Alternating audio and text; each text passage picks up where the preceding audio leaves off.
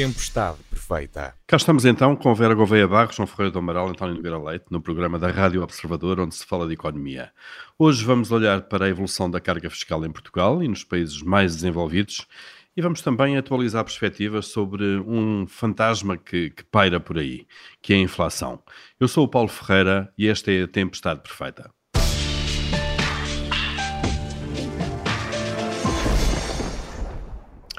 Foram dados divulgados uh, recentemente pela OCDE. A carga fiscal portuguesa ficou acima da média uh, da carga fiscal registrada precisamente nos países desta organização, da OCDE, no ano passado. Uh, são dados então divulgados recentemente que dizem que em Portugal a carga fiscal o ano passado foi de 34,8%, na OCDE foi de 33,5%. Foi um aumento no caso português de 3 décimas em ano de pandemia, o que quer dizer que a economia caiu mais do que a receita fiscal e contributiva do Estado, eh, isto num ano que foi atípico e com evoluções que foram muito dispares eh, entre os vários países. Vera Gouveia Barros, começando eh, por si, estes números dizem alguma coisa ou o facto de 2020 ter sido aquele ano onde tudo foi acontecendo não permitirá grandes conclusões? estes números dizem alguma coisa, mas na interpretação que fizermos deles, temos de ter em atenção precisamente essa atipicidade do ano de 2020. Mas eh, isto é algo que já é calculado desde, desde alguns anos, portanto, nós temos informação e, e esta questão da carga fiscal é sistematicamente referida, até quando falamos quando falamos sobre a competitividade da economia portuguesa. Ora, convém começar por um esclarecimento conceptual, isto da carga fiscal tem que é um rácio entre o total do montante dos impostos, diretos e indiretos, somado das contribuições sociais, a dividir pelo, pelo PIB e uh, sistematicamente nós estamos a discutir a carga fiscal, quão elevada é que é ou não, porque temos noção uh, de que em Portugal se pagam muitos, muitos impostos. Um, ora, se calhar um conceito mais importante do que este da carga fiscal é o do esforço fiscal, porque na verdade quando nós olhamos para, para esta para a, carga fiscal, no contexto dos países com que habitualmente nos, nos comparamos, até não estamos eh, especialmente uh, lá no cimo. E encontramos, por exemplo, a Dinamarca, que é uma economia que, que nós temos provavelmente como referência, pela positiva, com uma carga fiscal elevadíssima. Houve, salvo erro, dois anos em que a França a superou, mas costuma ser a, a Dinamarca a ter a medalha de ouro neste, neste aspecto. Ora, o que nós devemos perguntar-nos é se os dinamarqueses têm maior ou menor facilidade em pagar os seus impostos que os portugueses. E isto é um conceito que é não muito fácil de, de, definir, mas que eu acho que nós entendemos facilmente se percebermos o seguinte: vamos imaginar que nós individualmente passamos a, a, a receber mais, temos um aumento salarial e que os escalões do IRS não aumentam. Como nós sabemos, o IRS é um imposto progressivo e a taxa média é calculada como uma média ponderada dos vários, das várias taxas marginais nos escalões onde nós uh, nos encontramos. Ora, o que sucede é que se o meu rendimento aumentar, eu vou ter uma parcela maior da taxa marginal mais elevada e, portanto, por simples efeito aritmético, a taxa, a taxa média vai subir. Mas eu posso dizer que fiquei pior, eh, que vou ter mais dificuldade em pagar os meus impostos. Não, eu fui aumentada, uhum. portanto, estou melhor. Ora, se o rendimento disponível, mesmo depois disso, uh, aumenta, bem, não é? Exatamente, por isso, se nós fizermos não sobre o PIB, mas tentarmos olhar para o PIB per capita por um lado e corrigido pelo, pela paridade do poder de compra, aí vemos que Portugal já não está tão a meio da tabela, já, já se encontra um, tipicamente mais cá para cima. Ou seja, nós fazemos um Isto é, fiscal, o esforço fiscal é pior em Portugal. Fiscal isso é superior em Portugal. Portanto, isto uhum. por um lado. Por outro, também temos de ter em, em atenção uh, um, um, outro, um outro aspecto que é, que é vulgarmente referido, que tem que ver com a complexidade do nosso sistema. E fiscal aqui num sentido, vamos considerá-lo num sentido amplo, porque tem que ver não apenas com uh, os impostos, mas depois toda a outra parafernália de contribuições várias, de, de, de taxas uh, diversas que temos de pagar nós enquanto cidadãos, mas também as empresas, e que constituem, apesar de, da máquina fiscal ter uh, se ter vindo a modernizar muito nos últimos anos e a facilitar declarações e, e, e tudo isso, não deixa de ser, desde logo, um encargo eu compreender, por exemplo, enquanto potencial empresário, enquanto potencial investidor, qual é, qual é o quadro um, fiscal em que me vou movimentar. Portanto, também uhum. esse esse ponto deveria merecer a nossa atenção e a nossa reflexão.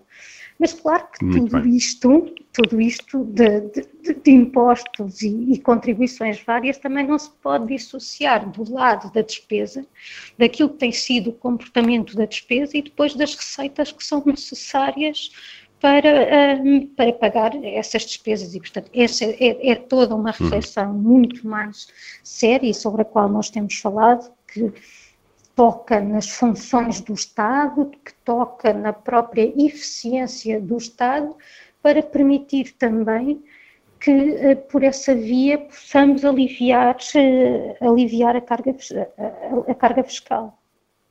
Ou o esforço fiscal se quisermos. Uh, as duas, e pelo, pelo, pelo, conceito mais indicado, as, du Sim, as duas, claro. Sim, é mais complexo do que olhar só para o número. António Nogueira Leite, uh, também olhar uh, sobre estas estatísticas ou sobre o que é que elas implicam, de alguma maneira?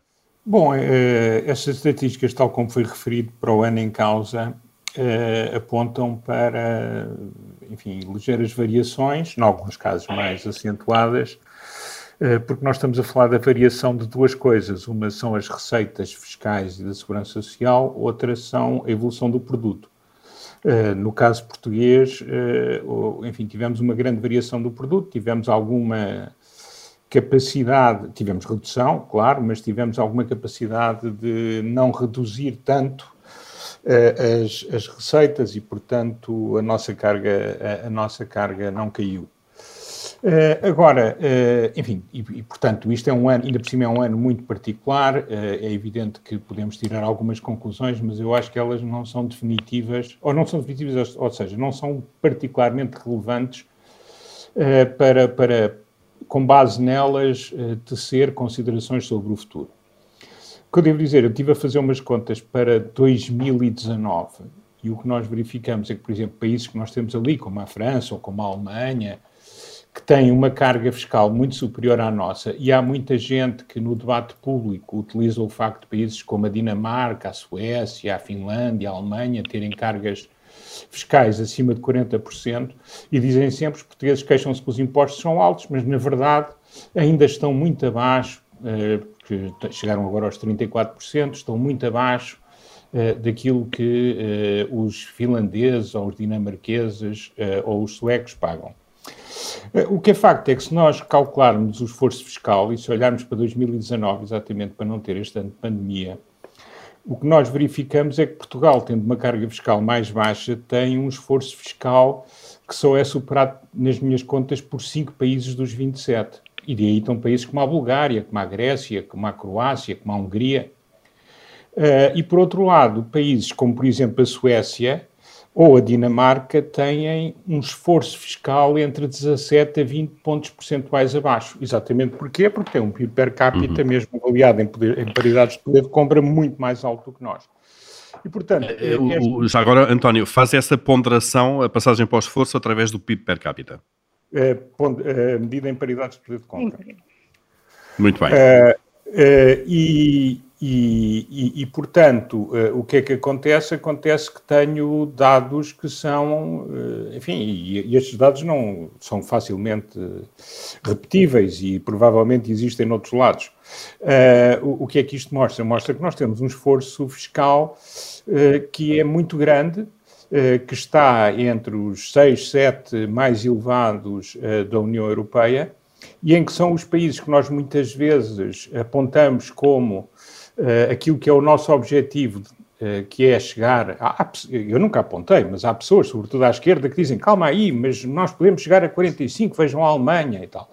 Uh, o problema é, é, que primeiro temos que pensar como é que chegamos ao rendimento per capita medido em PPPs da Alemanha.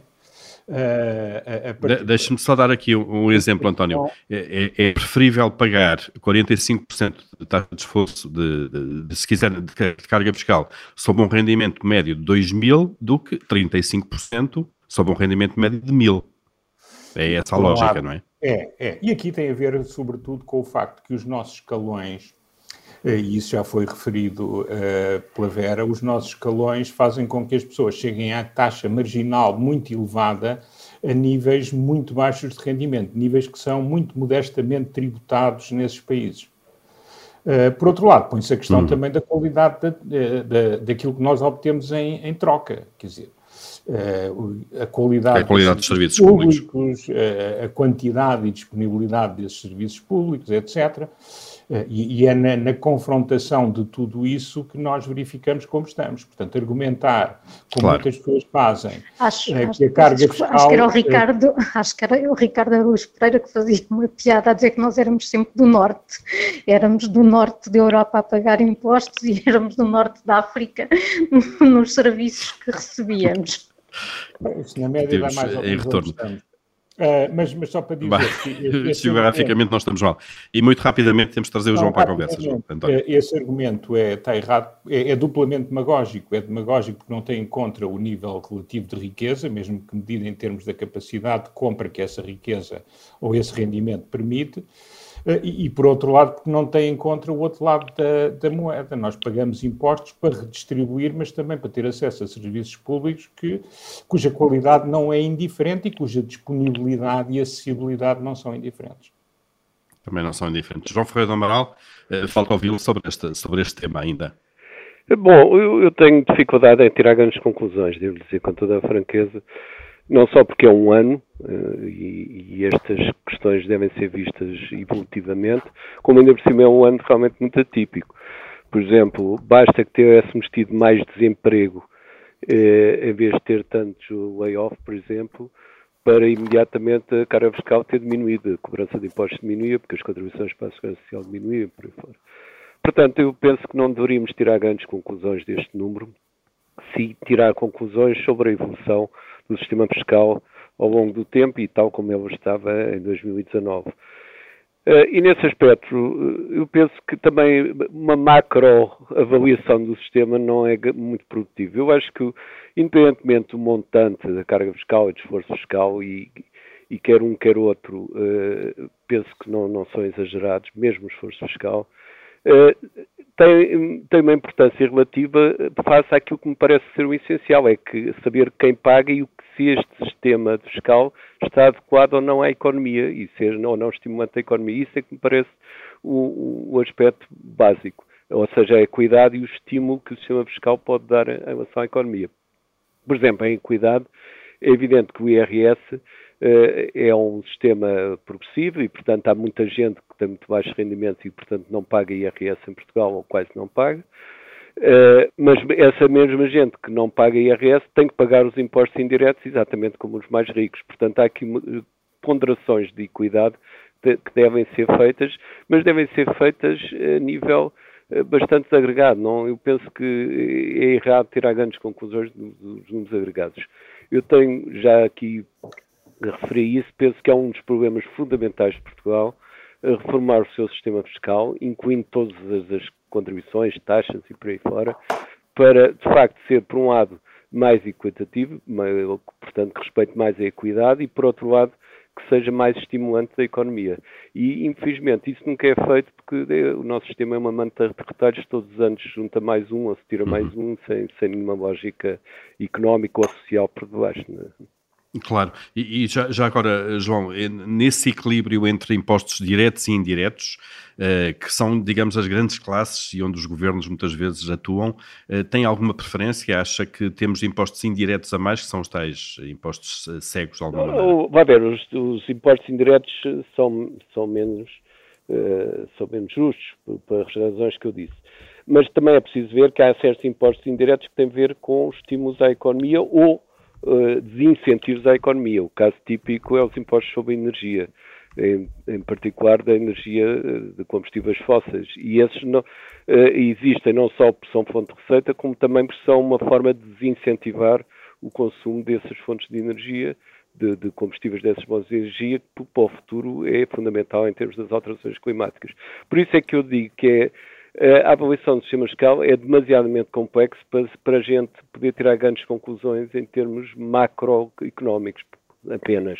Uhum. Eh, em Portugal penso que há um desequilíbrio em relação aos impostos diretos e indiretos, penso que há demasiado impostos indiretos, mas também percebo que, dada eh, a estrutura de rendimentos em Portugal, não se possa avançar muito mais em termos de, de quem pode pagar os impostos diretos, porque de facto Uh, há muitos, como disse há pouco, a cobrança de impostos diretos é, no fundo, uh, uh, significativa apenas para uma minoria da população. É? Tem mais altos rendimentos. Sem dúvida.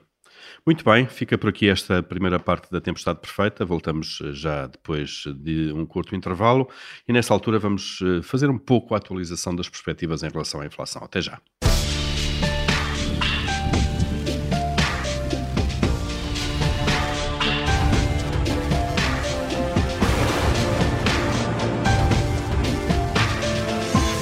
Tempestade perfeita. Cá estamos então de novo e prontinhos para abrir o nosso comitê de crédito semanal, aquele espaço onde aprovamos ou chumbamos aquilo que se vai passando na atualidade. António Nogueira Leite, começando desta vez por si e pela parte boa, pelos, pelas aprovações. Eu agora vou, vou fazer de João Ferreira do Amaral, estou a brincar, eh, mas vou, vou eh, congratular-me porque é de facto o caso e quando ele o faz eu também o faço porque se mantêm boas expectativas de recuperação. Eh, são essas as indicações que temos vindo a ter, apesar da enorme incerteza que continuamos a ter de enfrentar. Incerteza é essa que provém eh, das disrupções a nível global, provém de não sabermos o que é que vai acontecer à pandemia nos próximos meses, mas continuamos a ter cenários centrais. É evidente que com eh, enfim, com uma distribuição de probabilidade cada vez mais ampla, mas continuamos a ter intervalos centrais que são favoráveis em termos da recuperação da economia portuguesa, ainda que se espere que este trimestre possa estar um pouco menor. Mas, há, de acordo, eu acho que o Pedro se lembra, eu, o Pedro não, peço desculpa, o Paulo se lembra, eu aqui uhum. há um ano e meio escrevi no Twitter Uh, fiz uma longa uh, série de tweets em que explicava porque é que achava que a economia portuguesa ia recuperar de forma relativamente robusta uh, após o impacto de 2020. Não sei se lembra, eu lembro-me como. Recordo perfeitamente essa thread, sim. e está a acontecer, quer dizer, não é preciso ser um mágico, não é preciso ser um economista especialmente dotado, era aquilo que, que a generalidade das pessoas bem informadas previam na altura e é aquilo que se tem vindo a, a, manifestar. Portanto, a economia portuguesa tem conseguido recuperar, os nossos problemas estruturais não estão resolvidos, mas dentro daquilo que são as nossas capacidades, o desempenho uh, tem sido bastante bom. E é preciso ver que, num âmbito, num contexto de enorme incerteza, que obviamente que dificulta eh, que dificulta as decisões, nomeadamente as decisões de investimento. Eh, e por isso eu queria congratular-me com isso, eh, não com o facto de ter estado por uma vez certo, mas com o facto de a economia portuguesa, como aliás temos vindo a mostrar no programa, não apenas eu, ao longo destes, destes meses, tem vindo a dar relativamente boas notícias e as últimas e o Sr. Ministro das Finanças, ainda esta semana, julgo eu, ou no fim da semana passada, falou sobre isso, eh, continuam a ser de alguma esperança e no meio disto tudo eu gosto e acho que é importante que nos agarremos a esses bons sinais eh, e por isso acho que a economia portuguesa está de parabéns por isso. Sem dúvida. Então está atribuído uh, a aprovação desta semana do António Nogueira Leite, as boas perspectivas uh, da economia portuguesa. João Ferreira do Amaral, não sei se o António se antecipou aqui na leitura não, dos, não. dos, indicadores. Não, eu não. concordo inteiramente com o que ele disse, mas não era isso. Ou melhor, é um aspecto que tem a ver com isso, mas não era diretamente esse. É, é então, a, que é que é a boa execução dos fundos, dos, dos fundos estruturais do programa de 2000, Portugal 2020 que de facto eh, aqui há tempos começou a haver dúvidas na realização, o, próprio Tribunal de Contas chamou a atenção para, as, para essas dificuldades, mas eh, pelos últimos dados nós de facto estamos com uma realização boa e penso que até 2023, que é quando acabará a possibilidade de fazer despesas com base nestes fundos, a realização será, será muito, muito elevada. Portanto, esse é um aspecto importante porque a pandemia poderia, poderia ter desorganizado também isso e aparentemente não desorganizou. Muito bem, então está também atribuída a aprovação desta semana do João Ferreira do Amaral. Vera Gouveia Barros, qual é a sua?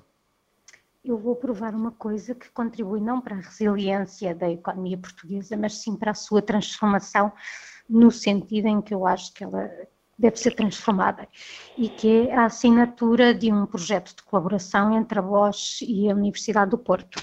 A Bosch tem feito uh, vários destes projetos, um, principalmente com a Universidade do Minho, também com a Universidade de Aveiro, e agora são 28 milhões com a Universidade do Porto, criando eh, emprego qualificado. O projeto prevê a integração de 55 novos colaboradores da Bosch e mais de 70 investigadores na Universidade do Porto, eh, mas também permite que a economia portuguesa eh, avance na, cadeia de valor, ou seja, esteja ligado à concepção de, de produtos e de produtos que têm inovação, que têm tecnologia, que têm conhecimento em vez de estar na parte que gera menos, eh, menos valor.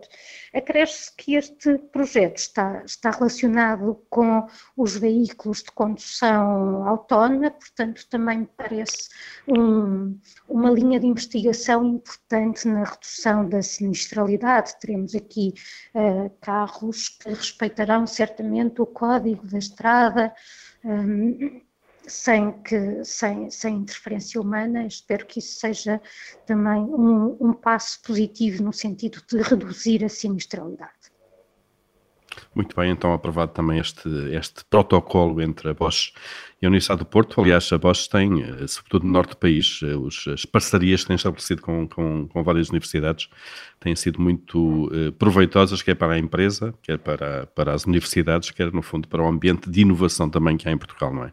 E para aquela velha transferência de conhecimento entre o, o mundo académico é e a investigação. Que é fundamental, claro. que é fundamental e que um, as, uni as universidades todas elas, mas em particular aquelas que são até mais pequenas, mais recentes, eu esperaria que tivessem mais facilidade em fazer essa ligação ao tecido produtivo uh, da região em que se encontram. Portanto, ser não apenas um fator eh, de, de, oferta de, de, educação para as populações daquele, daquela área, daquela zona, mas mais do que isso, ser também uh, um, um, dinamizador a vários níveis. Nós olhamos, por exemplo, para, para Braga e, e, provavelmente o dinamismo que a cidade tem conhecido, inclusivamente a nível demográfico, não, não estará divorciado de ter lá a, a um dos polos da universidade.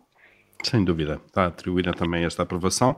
Agora vamos aos chumbos. Uh, António, qual é o seu chumbo desta semana?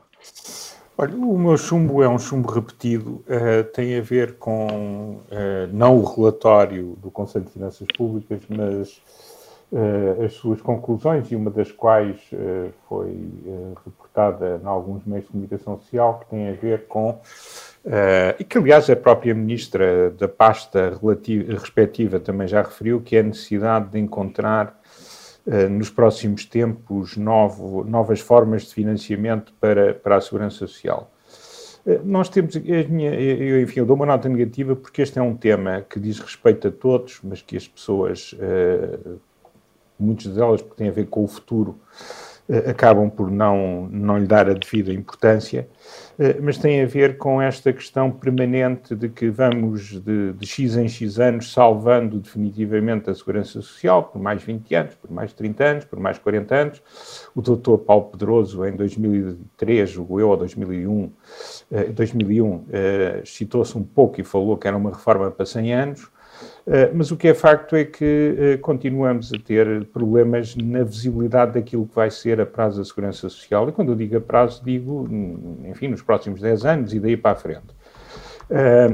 Houve um estudo importante da Gulbenkian que saiu sobre o tema, houve também um estudo da, função, da Fundação Francisco Manuel dos Santos, um pouco mais atrás, produzido por investigadores do ISCTE, que também apontava para o mesmo tipo de problemas, e nós de facto temos aqui uma questão a prazo eh, que vai ser muito relevante para muita gente, porque as pessoas não têm poupanças suficientes para se aguentarem com o nível de pensões que, se nada for feito, vão ter no futuro.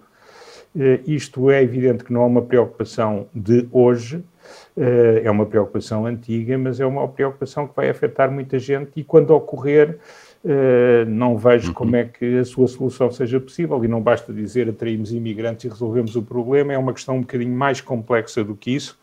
Por outro lado, também temos que ter uma economia para a qual as pessoas queiram vir e, sobretudo, as pessoas que estejam em capacidade, que tenham capacidade de ajudar a fazer uma economia melhor. Uhum.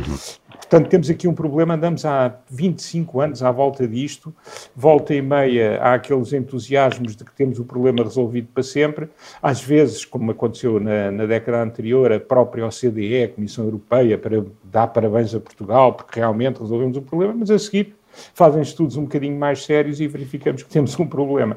Depois vem a realidade, não é? Algum, é? Valia a pena criar algum consenso sobre isto, porque é evidente que nós conseguimos projetar uma segurança social à prova de bala se formos otimistas nas hipóteses quanto à demografia e quanto ao crescimento económico, claro. ou, ou uma delas.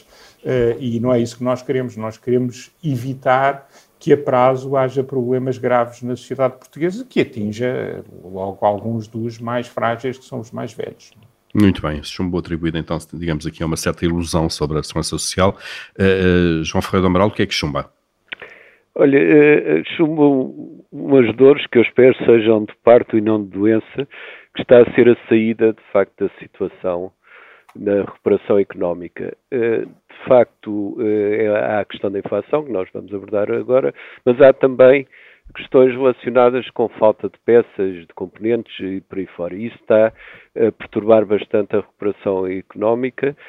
Penso que, ou estou otimista no sentido de pensar que Uh, isso tem a ver com o facto da queda ter sido muito profunda e, portanto, a recuperação ter também um, elan muito grande, mas penso assim, mas não tenho a certeza que seja só isto, portanto, é um aspecto que penso que, que é importante estar atento, porque não é só, como digo, uma questão de inflação, é uma questão também de bloqueamento de algumas decisões, nomeadamente de investimentos ou de substituição de peças e por aí fora. Muito bem. Vera Gouveia de Barros, e o seu, e o seu chumbo desta semana? O meu comitê de crédito está muito universitário e eu vou chumbar a exigência de certificado digital Covid ou de teste negativo que, que o Politécnico de Bragança está a fazer para os seus alunos poderem um, usar a cantina. Uh, pelo que eu li, trata-se de uma interpretação da, da lei. Eu não vou entrar pelos campos jurídicos, saber se aquilo que está determinado para a restauração é ou não é aplicável às cantinas escolares. Parece-me que é importante encontrar aqui uma solução, porque haver refeições no, no ensino, ainda que seja o superior, portanto já fora do, do nível obrigatório, é uma questão importante, é uma questão que depois tem impacto no próprio rendimento escolar e há também uma ação social que é importante por essa via. Claro que nós temos taxas grandes de vacinação e, portanto, suponho que esta exigência até será cumprida pela, pela maioria da população estudantil. Ainda assim, a vacinação não é obrigatória, coisa que eu acho que, que, que de facto não deve ser e, portanto, não faz sentido depois darmos o acesso a algo tão importante com o cumprimento destas, destas uhum. exigências. Uhum. Muito bem, então atribuídos então as aprovações eh, e os chumbos desta semana e fechamos aqui então o nosso Comitê de Crédito.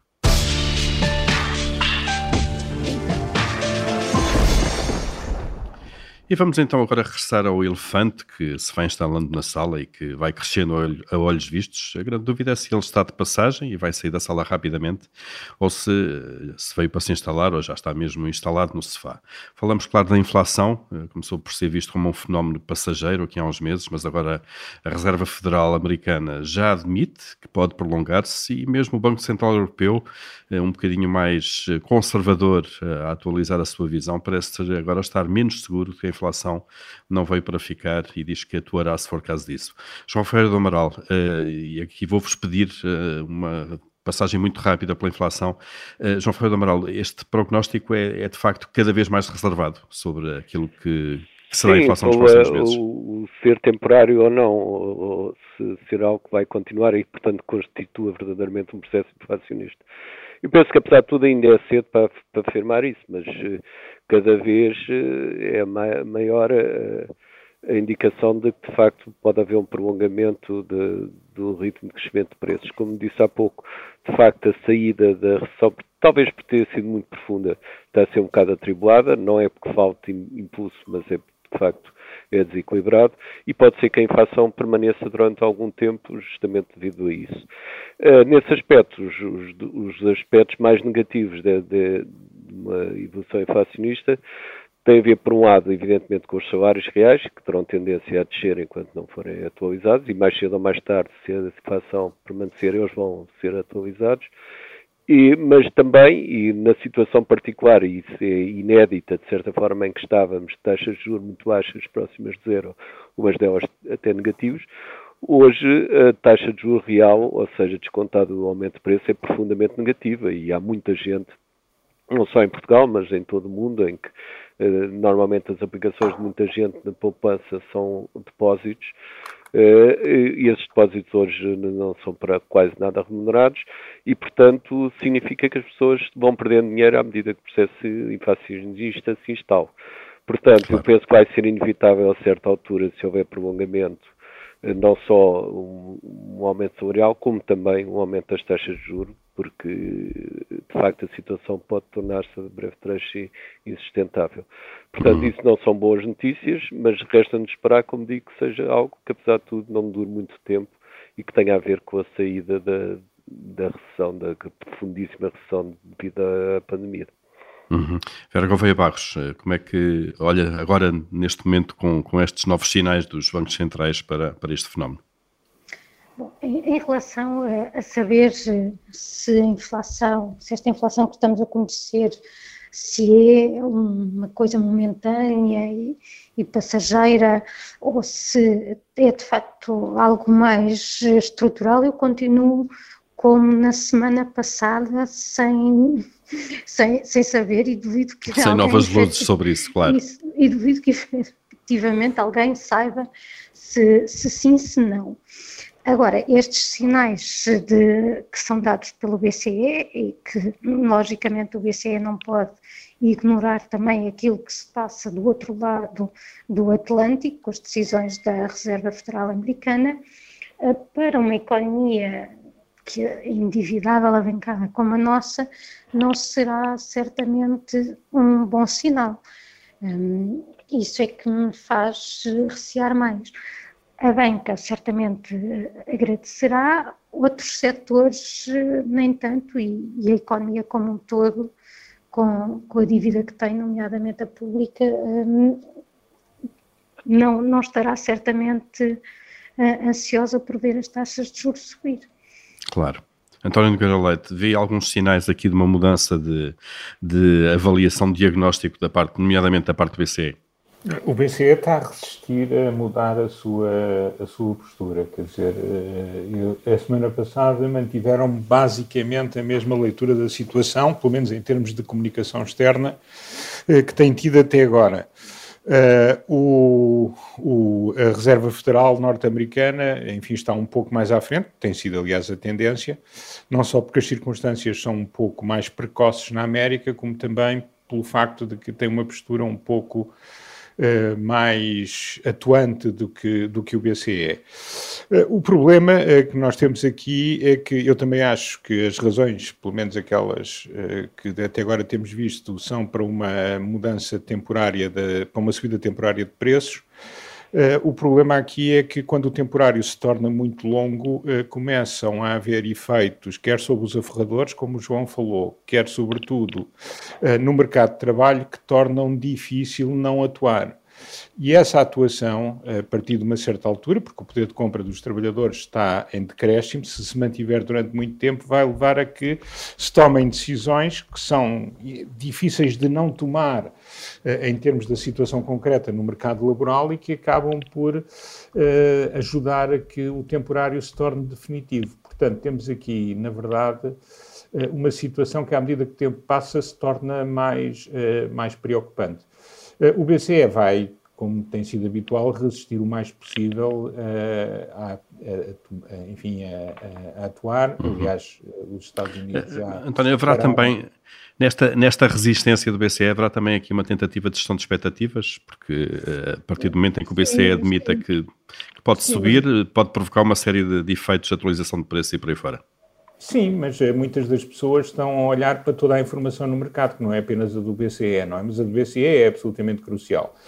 Eh, as uhum. pessoas também descontam um pouco, algumas, alguns analistas e alguns operadores descontam um pouco a, a, posição do BCE porque sabem que o BCE, quando tiver que, ter, que tomar medidas uh, contracionistas do lado da política monetária, vai afetar grandes economias como a Itália, a Espanha e a França. A Espanha e a França estavam fora das preocupações uh, da última vez que houve problemas uh, e, e, portanto, está também bastante condicionado. E leem a posição do BCE como uma posição de tentar que as coisas efetivamente não se prolonguem uhum. uh, para não ter de atuar. Uh, é evidente que não vai atuar logo nos juros, atuará nos seus, primeiro no seu programa de recompra, aí está atrasado em relação aos Estados Unidos, a situação também é diferente. Mas eu percebo que com a política que definiu até agora, o BCE tem uma grande dificuldade em dizer algo diferente do que aquilo que está a dizer. Agora, o mercado uhum. está muito expectante e, sobretudo, um temporário muito longo aumenta a probabilidade de se transformar em definitivo, até por razões que vão para além da política monetária e têm a ver com a política de rendimentos. Muito bem, vamos seguramente continuar a acompanhar este tema. E agora pedia-vos muita brevidade aqui no momento semanal de tirania. Uh, Vera Gouveia Barros, o que é que faria se mandasse? Eu, se mandasse, repetia aquilo que já deve ter sido uma ordem minha e, e que tem a ver com tomarmos atenção à proporcionalidade na, nas medidas uh, de combate à, à pandemia que são adotadas. Uh, é aquela velha questão de não perdermos o foco sobre porque é que tomamos as medidas que, que, que tomamos. Uh, qual é que é o objetivo? A vacinação veio alterar a relação entre número de infecções e depois necessidade de cuidados e mortes e, portanto, não perder uhum. isso de vista portanto, mantermos uh, com aquilo que é essencial. António Nogueira Leite, o que é que faria se mandasse? Eu, eu tinha, por acaso, vinha na mesma linha. Eu, eu acho que uh, estamos a chegar a uma fase que é muito complexa. Aliás, todas as fases têm sido muito complexas. Uh, mas é preciso que haja proporcionalidade, até por ter em conta o cansaço de muitas pessoas e começam-se a verificar uh, dissensões uh, entre diferentes grupos de, dentro da população, não é?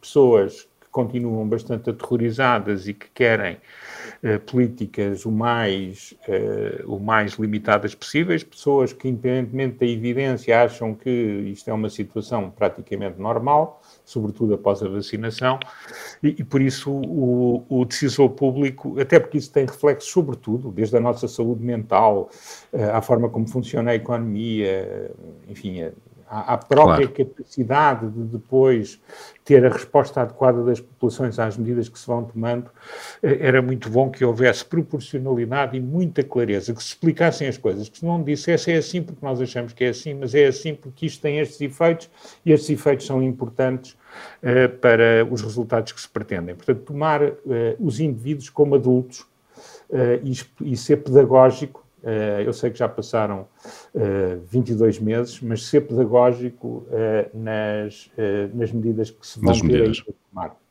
Muito bem, João Feio do Amaral e a sua tirania. Vou repetir uma tirania que já, que já uh, adiantei aqui há uns tempos e face à nossa discussão que tivemos, é, é a urgência, de facto, de formar o sistema fiscal não é fazer uma reforma fiscal com que dá um escalhamaço e que demora não sei quantos anos a preparar. Não, fazer uma coisa pragmática, eh, acabando com todos aqueles impostos e taxas que não, que não têm qualquer relevância nas receitas de Estado e que só impactam a atividade económica e olhando para o sistema fiscal, no, de facto, no, nos seus vários aspectos, como receita, como incentivo à atividade económica e como questão de equidade e distribuição de rendimentos. Penso que isso pode fazer, desde que haja coragem política, uma forma relativamente breve e que permita que finalmente tenhamos um sistema fiscal minimamente coerente, coisa que não temos neste momento. Que não temos, sem dúvida. Rearrumá-lo de alguma maneira. Exatamente. Muito bem. Estão as uh, tiranias também ditadas uh, esta semana. Vera Gouveia Barros, António Nogueira Leite, João Feio do Amaral uh, regressam para a semana. A Tempestade Perfeita acaba por aqui e até lá pode ouvir-nos sempre em podcast nas plataformas habituais.